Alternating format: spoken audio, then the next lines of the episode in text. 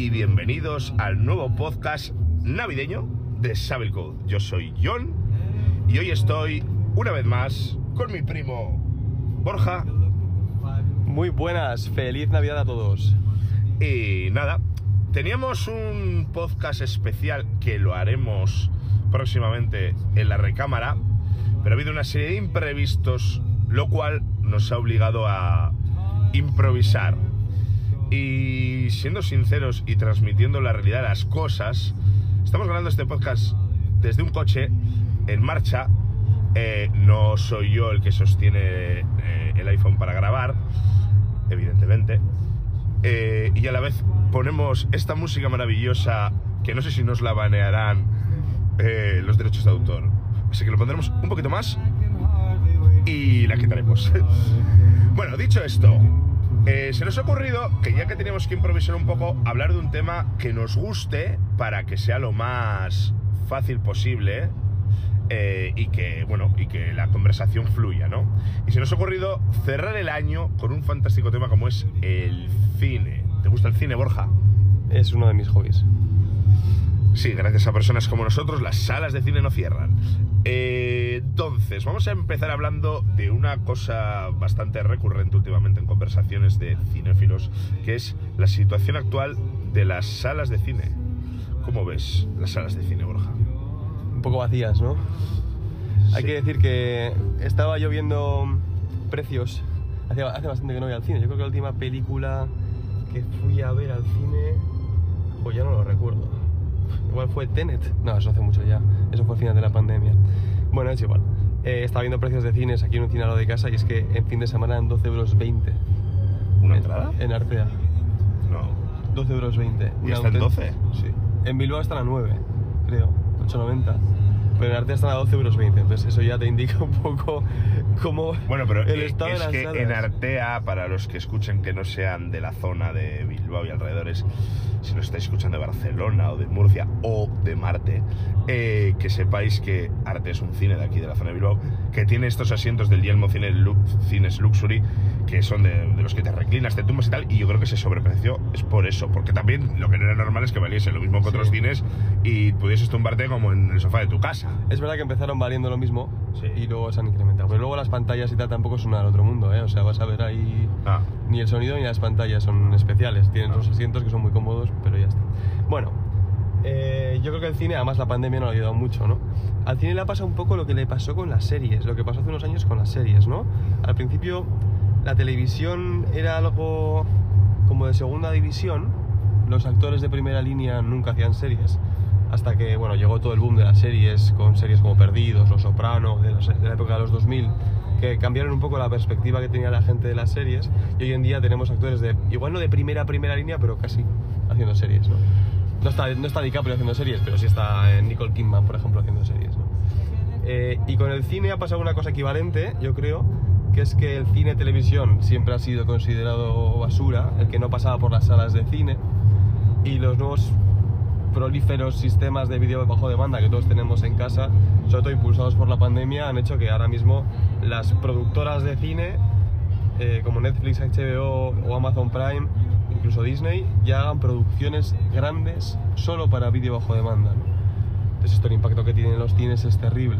Es cierto que la tendencia del cine ya era bastante negativa en los últimos años. He estado viendo antes unas estadísticas. eh, hasta, hasta 2018 era, justo un poco, pre- un poco antes de prepandemia, y la asistencia al cine en Estados Unidos a partir de los años 2000 empezó a caer en picado. Y en España también, a partir de 2013 o así, empezó a caer en se picado. llama eh, Emule, se llama Sí. Vitorret. Efectivamente, eso no creo que ayudase mucho. Sin embargo, la recaudación no, ¿eh?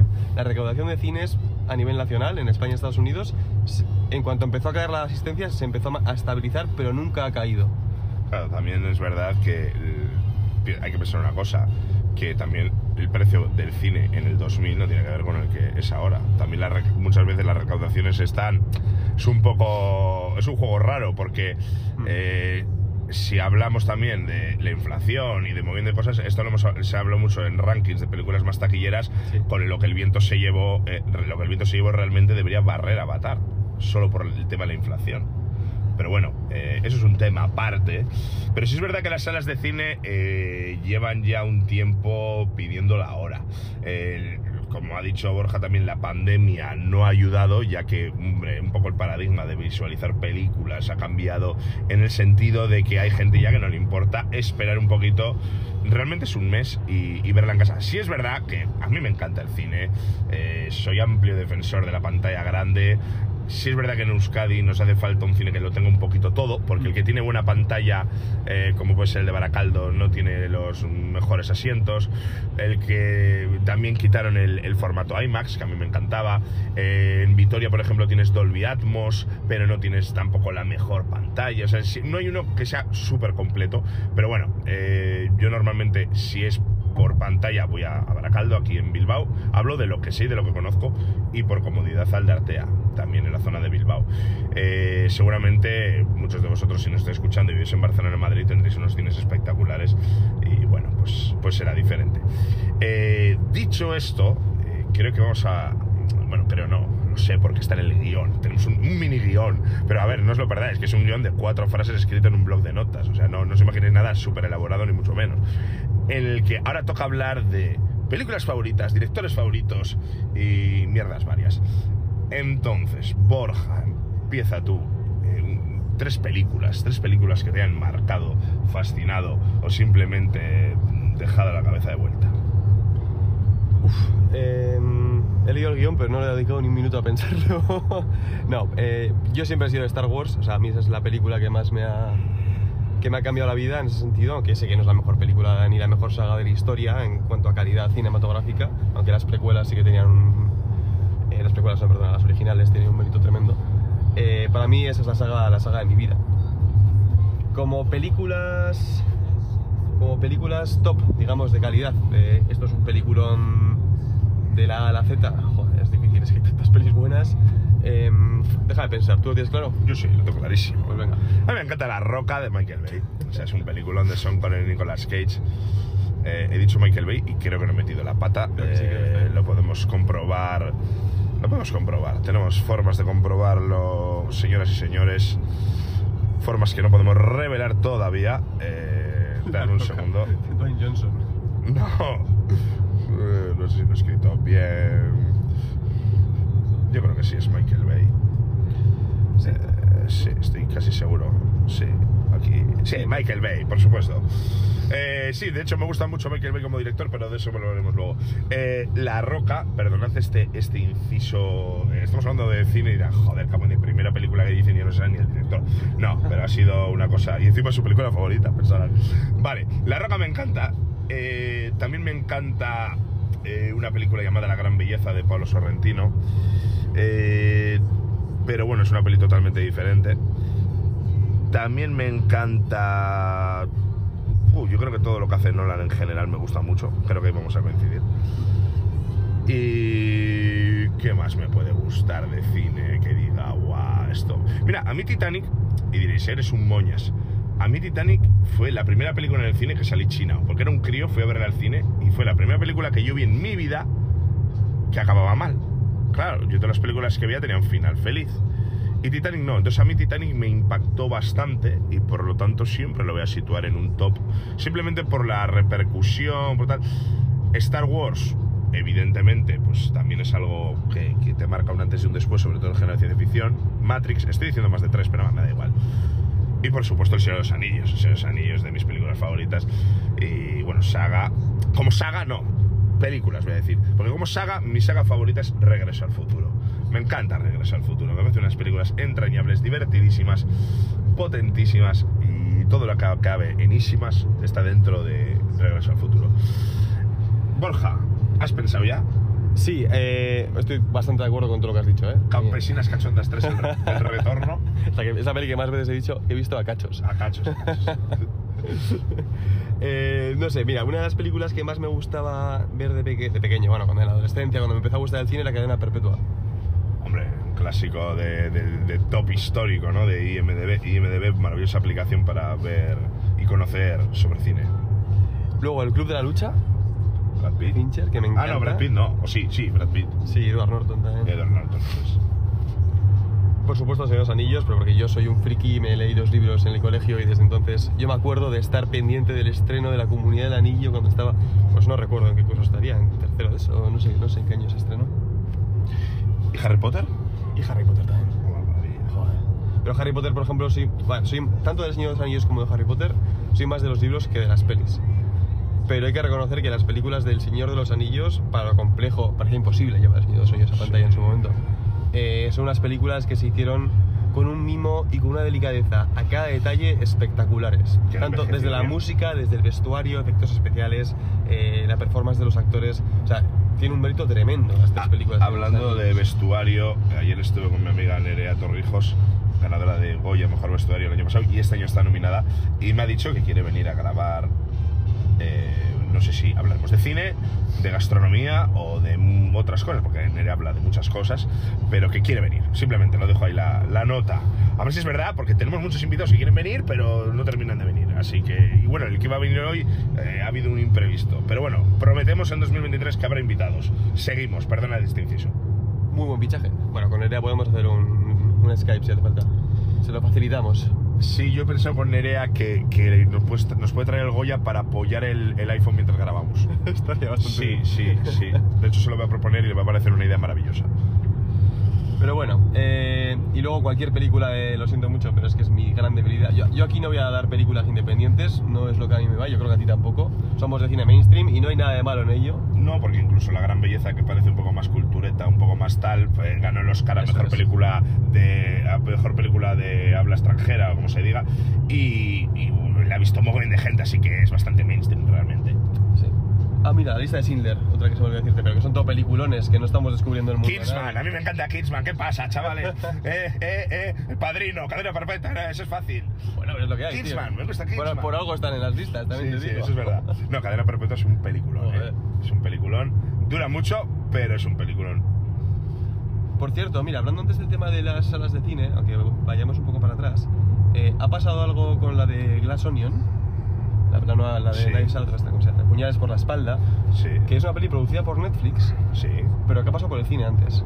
Que no sé hasta qué punto es algo muy común, yo creo que es de las primeras películas que lo hacen. Y eso, primero ha estado en cine y ahora está es, solo o sea, en Netflix. Netflix ha producido para cine y ahora se la lleva a la plataforma. Sí. Y es algo positivo, yo creo. Y además creo que lo ha hecho bastante bien en Estados Unidos, que al final son un poco los que marcan la tendencia de si estas vías nuevas que se experimentan son viables o no. Y yo creo que es una buena noticia, ¿no? El hecho de que Netflix haya animado a sacar una película al cine, restándose a sí misma visualizaciones en su plataforma, evidentemente ingresando, ¿no? Por, por, por visualizaciones en sala. Eh, ojalá sea una buena señal de, de- de un poco el revival de los cines. Y lo mismo está pasando un poco con Avatar, ¿no? Que está siendo esa pequeña revolución, o gran revolución, que lo fue la primera, que está llevando a la gente más al cine. Algo que hacía mucho que no veíamos. Sí, bueno, hoy he leído sobre ello además y dicen que evidentemente, a ver, no está siendo de momento eh, ni un atisbo de que vaya a ser la película más taquillera de la historia otra vez, pero sí es verdad que, bueno, eh, tiene pinta de que eh, está siendo la película que está consiguiendo que la gente vaya al cine, cosa que Nolan con Tenet no consiguió en un momento de pandemia. Eh, bueno, un, eh, ¿cómo se llama? La de Doctor Strange en el multiverso sí consiguió llevar gente, pero dicen que Avatar, la nueva, pues lo está consiguiendo con creces. Y bueno, a ver, que James Cameron es el puto amo. Y, bueno, evidentemente mm, tocar la mano de Dios dos veces pues no es fácil, pero seguramente no llegará a ese punto, pero llegará a un punto que muchos de nosotros quisiésemos como si fuésemos directores de cine. Entonces, pues, pues yo ahí lo dejo. Porque por cierto, la película la vi hace poco. ¿Tú la has visto ya, Borja? No, todavía no. Bueno, simplemente decir lo que no es ningún spoiler, todo el mundo está diciendo, técnicamente es una obra maestra absoluta en cuanto a la película. Pues bueno, eh, a mí me gustó, pero puedo decir, y no es un spoiler, que a mí igual me sobra un poquito de metraje y ya está. Pero aún así lo disfruto igual. Iría a verla otra vez eh, con, con mi mujer, que de hecho se lo he propuesto. Iría a verla otra vez. Pero bueno, eh, ahí está, Avatar. Son Ir a tres verla. horas, son tres horas Sí, sí, sí. Ir a verla, llenar el cine, cojones, gastar el dinero. Yo sí he leído que. No la he visto, ¿eh? así que hablo sin. Tú me lo, me lo puedes confirmar. Eh, ha habido muchos directores que han cargado contra las sagas de Marvel y las películas de superhéroes. Entre ellos, James Cameron ha sido uno de los primeros que más, que más criticaban ese formato de película. Diciendo que los guiones son muy simples, que no tienen mucha gaita, etcétera, etcétera. Marvel ha salvado al cine. Sí, pero lo que quiero decir es que ahora, años. por lo que están contando, yo sí que vi la primera Avatar, que es una película que fue revolucionaria en lo técnico, eh, pero que la- en cuanto al punto de vista de la historia, una historia que hemos visto mil veces. Y por lo que me están diciendo, la segunda parte no tiene nada especial. La historia la hemos visto mil veces y es una historia, vamos, que no se han- llevan 12 años para hacerla y el guion es un guion que puedes escribir en dos tardes. Es que James Cameron se dedica a criticar las películas de Marvel y, ese- y lo único que ha hecho es una película en la que pone efectos especiales en la pantalla, que me parece genial, ¿eh? Yo estoy totalmente a favor de que haya, que haya directores que impulsen el cine desde los diferentes puntos de vista, ya sea desde con un audio espectacular, con unos efectos especiales espectaculares, con un guion espectacular, con formas de contar y narrativas diferentes. Si todo va junto, pues mejor, y si no puede ser, oye, no deja de ser un hito del CGI, Avatar, la nueva de Avatar, ¿no? Pero vamos, que aquí hay directores que les llena la boca, como directores que han estado criticando las plataformas de vídeo bajo demanda desde hace 15 años y ahí están ahora mismo dirigiendo películas porque la pela es la pela. Sin más, un pequeño inciso de que estas cosas de hipocresía me dan mucha rabia. Directores, tenemos que hablar de directores, directores que nos gustan, que nos conmueven, que les tiraríamos al río. Hablemos de directores. Borja, o empiezo yo. Venga, empieza. Empiezo yo, venga. Eh, directores que me gustan. James Cameron me gusta. Me gusta James Cameron, me gusta Spielberg. Eh, casi todo lo que hace Spielberg, ya sea un truño, sea maravilloso, me lo trago, porque es de Spielberg y me gusta Spielberg. Me gusta Nolan. Eh, me gusta Woody Allen. Eh, no todo lo que hace, hay cosas que hace que son un peñazo, pero hay otras cosas que hacen que son súper interesantes. Eh, no sé, normalmente conozco muchos directores, pero realmente los que más me gustan suelen ser directores bastante conocidos. Michael Bay, hemos dicho antes, le volvemos a nombrar porque hace películas que son pa, pa, pa, pa, pa, pa, pura acción. Eh, estoy pensando en algún otro director concreto, pero sé, bueno, bueno, los hermanos Russo en Avengers Endgame a mí me hicieron disfrutar como un enano y como se llama este eh, John Favreau con Iron Man, pues eh, oh, madre mía. Pero bueno, eso también lo dejaremos luego para actores favoritos. Eh, eso es un poco un resumen rápido. Ya veis que aquí soy muy de blockbuster, no... Bueno, en general yo creo que todo lo que estamos hablando es bastante, no sé, aclamado por el público y visto por el público. No estamos hablando de cosas raras, ni de películas de, mm, de cine de serie B o cine alternativo, o películas japonesas o chinas o tal, que sí, que quedaría muy tal, pero igual estaréis bostezando ahora mismo. Por lo tanto, preferimos hablar de, de temas así que todos podemos disfrutar. Así que esos son un poco mis directores, que seguramente tengo 50 más, pero ahora mismo son los que se me vienen a la cabeza. Sí, yo... ¿No has dicho Tarantino? Ah, Tarantino, George Lucas, claro, es que tengo mil, tengo dos mil, pero bueno, los primeros que me han venido a la cabeza. Para mí, para- mi director favorito es Tarantino. O sea, me encanta su estilo. Hay Tim Burton, tío, Ah, a mí Tim Burton no me gusta nada. a mí me flipa. Eh, Le Tarantino- tiraría al río, ese es el que tiraría al río. Tarantino es el único director, yo creo que me gustan todas sus películas, eh, sin excepción. Uy, a mí la de Hollywood con Brad Pitt y Leonardo DiCaprio, salvo el final, el resto me parece un poco sin más. A mí me pareció flojilla la primera vez que la vi y la volví a ver hace poco y la verdad es que me gustó bastante más, ¿eh? Está, tiene sus puntos. Me encanta su estilo, tío. Me encantan sus diálogos, me encantan sus idas de olla con la acción, me encanta su gore.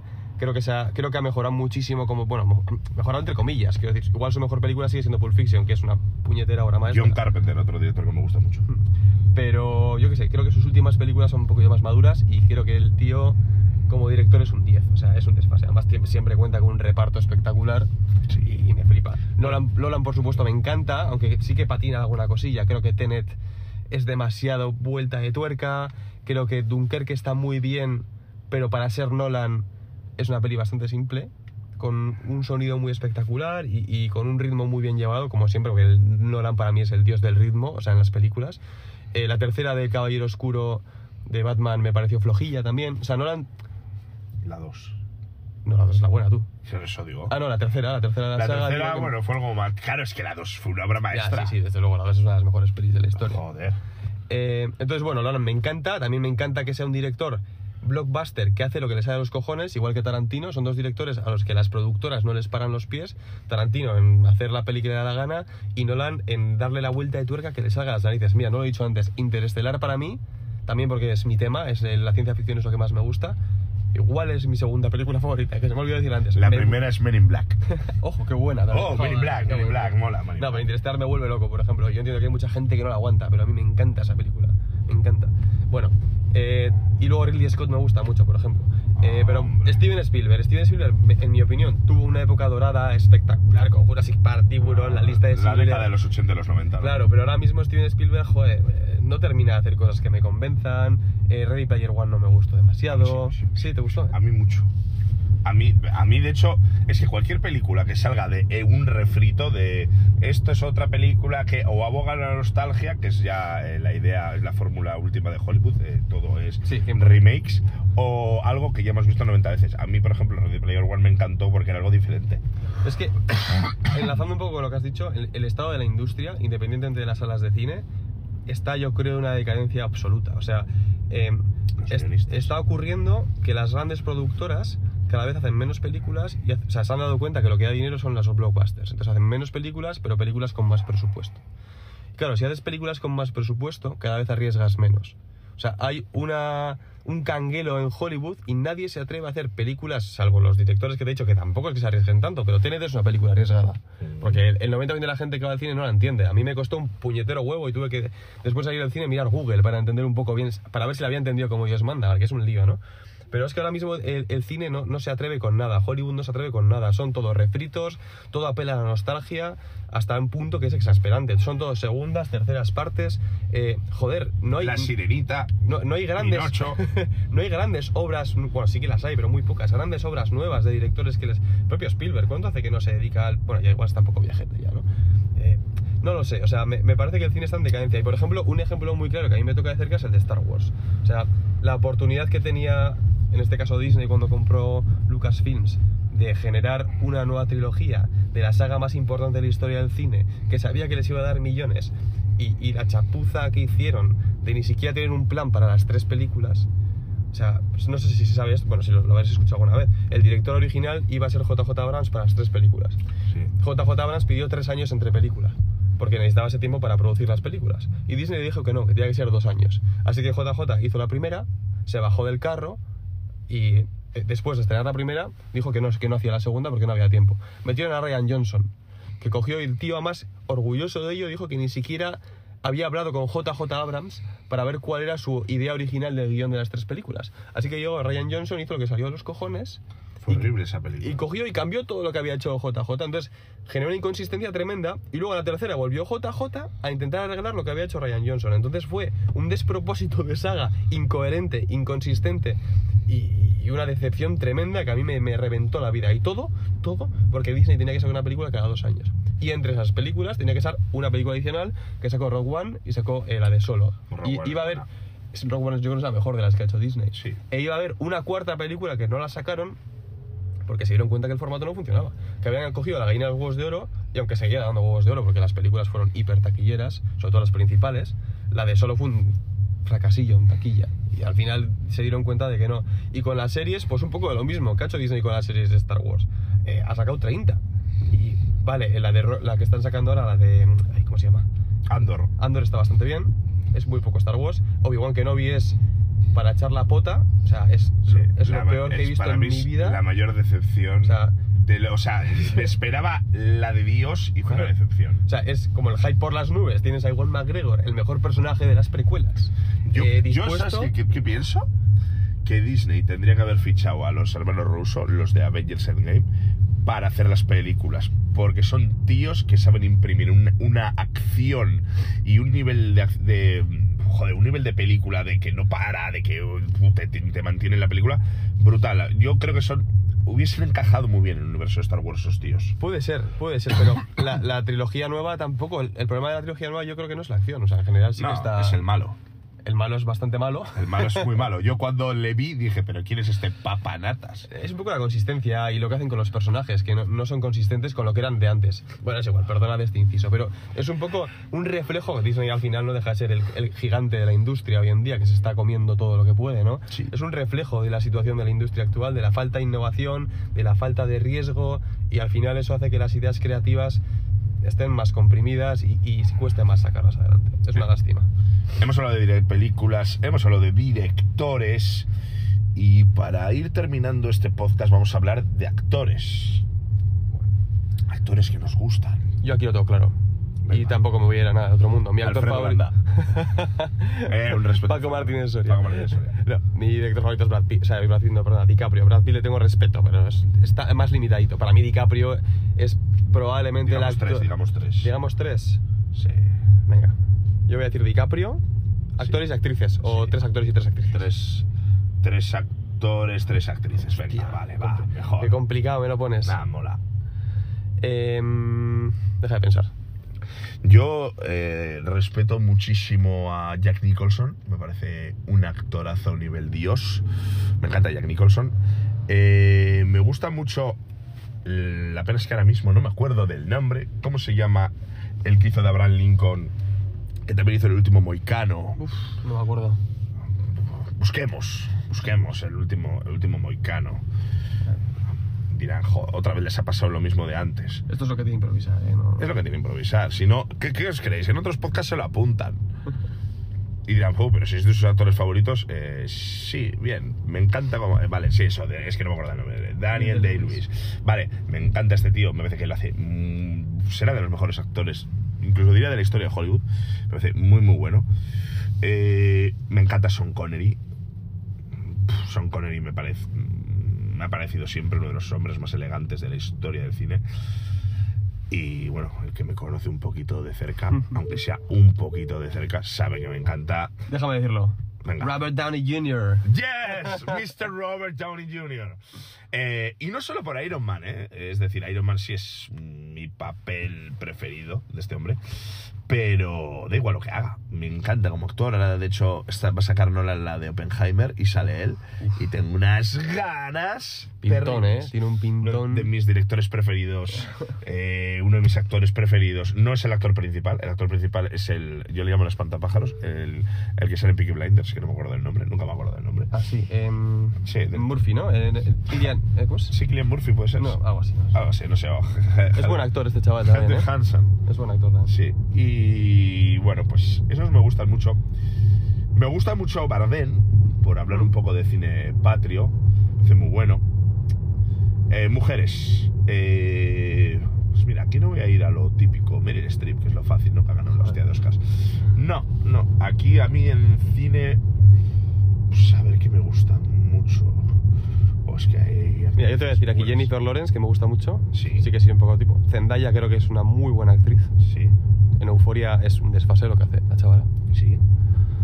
Y mi debería siempre ha sido Natalie Portman, pero porque me parece la actriz más guapa de Hollywood. Sí, es guapa, es guapa. Eh, para mí, mira, Kate Winslet me encanta. Me parece que es muy, muy buena actriz. Me gusta Julia Roberts. eh, soy, me gustan mucho las comedias románticas y tal. Y Julia Roberts me encanta de toda la vida. Y bueno, no sé. eh, Estoy pensando en alguna más. Concha Velasco. Eh, ¿Qué pasa? Es buenísima actriz.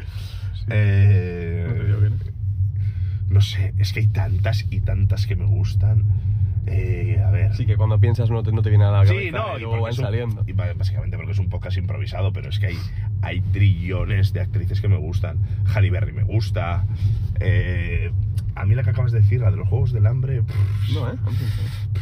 Más que me cae muy bien, porque las entrevistas es una cachonda mental. eh, pues sí, pues no, pues no sé. Eh, yo creo que esas que he dicho, ¿no? Kate Winslet. ah, me- joder, Anne. Hathaway tiene... Anne más- Hathaway. Tiene más, Ah. capa- tiene más potencial de lo que parece. Joder, en Los Miserables está muy bien, en Interstellar está, Interstellar está muy bien. Se cargó la última de Batman. Eh, No, no es culpa suya, yo creo.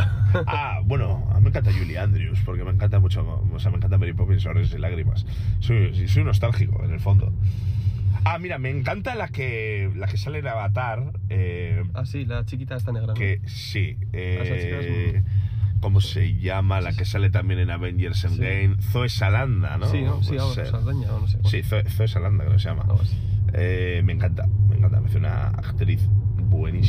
Pues mira, yo recupero los actores, tengo aquí una lista de actores en general para, para inspirar. Mira qué trampas. Para inspirarme. Mira No, no, pero bueno, yo elijo, yo elijo, yo elijo. He, eliges, he dicho. DiCaprio. Venga. No está aquí, pero Adam Driver, que es el actor que hace de Kylo Ren, es muy buen actor. Es muy buen actor, sí, pero sí, pero sí. la puta es que el personaje es terrible. Claro, es que ¿eh? aquí tenemos a lo- al, al top of the top. No, pero yo qué sé, mira, Tom Hanks me, me, me vuelve loco. Al Pacino, Nada, pero a mí, a mí Al Pacino me da pereza, Robert De Niro me da pereza.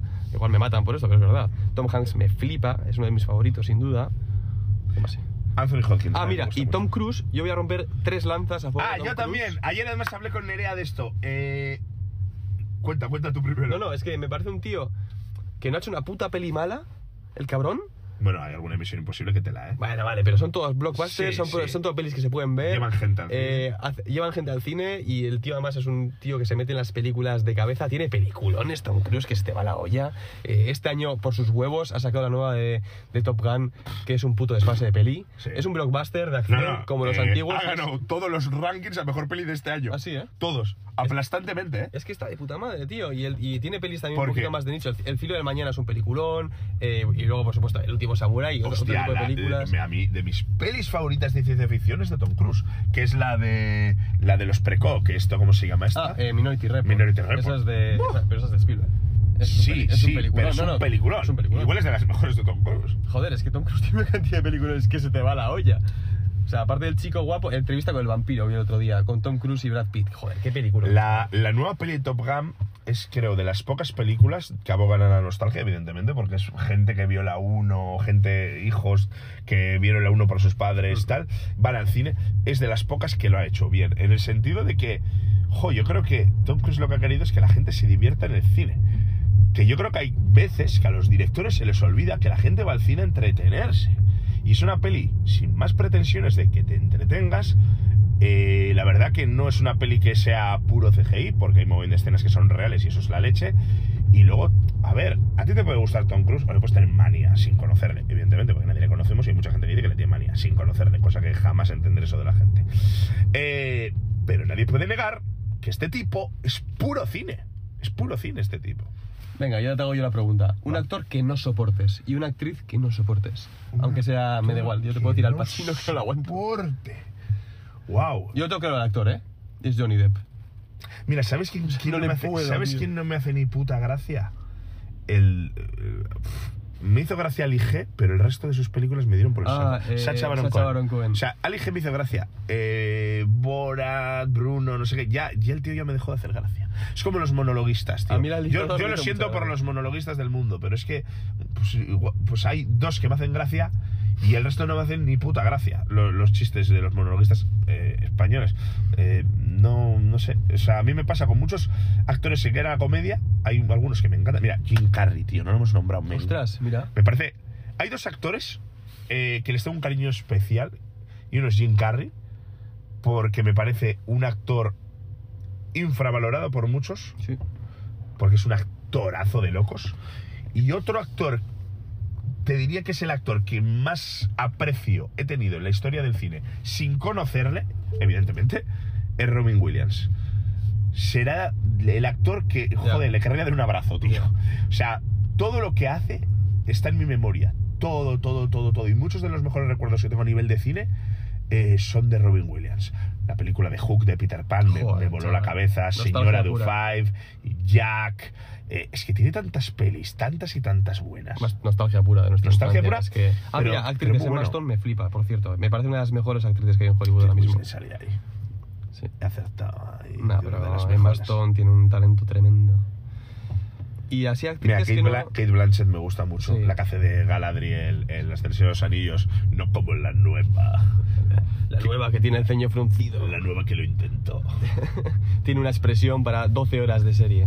Wow. Bueno, es igual, ese es otro tema que ya podemos afrontar algún día. Un poquito, Eh, poquito más. Y poquito más, sí, sí, sí, sí. Eh, simplemente.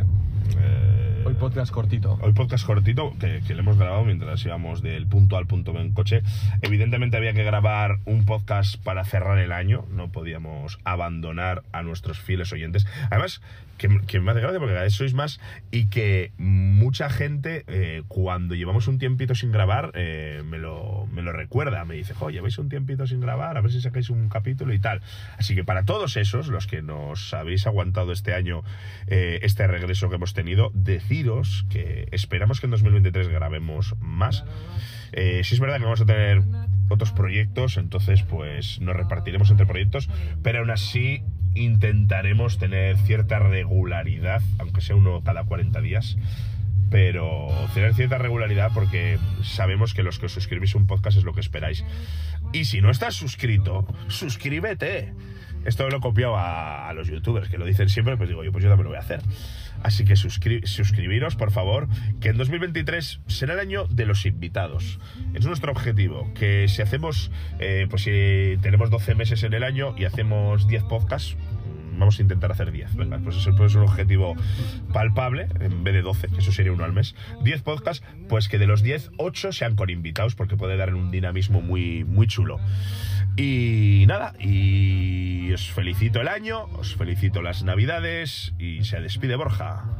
Pues sí, 2022 interesante, por fin un año más o menos normal, viniendo donde venimos. Espero que 2023 sea mejor que 2022 para todos vosotros. Si no os habéis suscrito, ya estáis tardando. El año que viene vienen cositas. Correcto. Va a mejorar un poco todo, tanto la calidad del podcast, el contenido, el audio, un poquito todo. Así que manteneros pendientes de nosotros. Y habrá nada, sorteos. Vamos a sor- sortearemos una, una cena. Ojo, ¿puedo participar? Sí, no, tú ya, tú ya tienes una, pero ¿Eh? puedes tener dos. Venga. Así que nada, chicos y chicas, gracias por estar ahí y feliz Navidad. Un abrazo. Sara.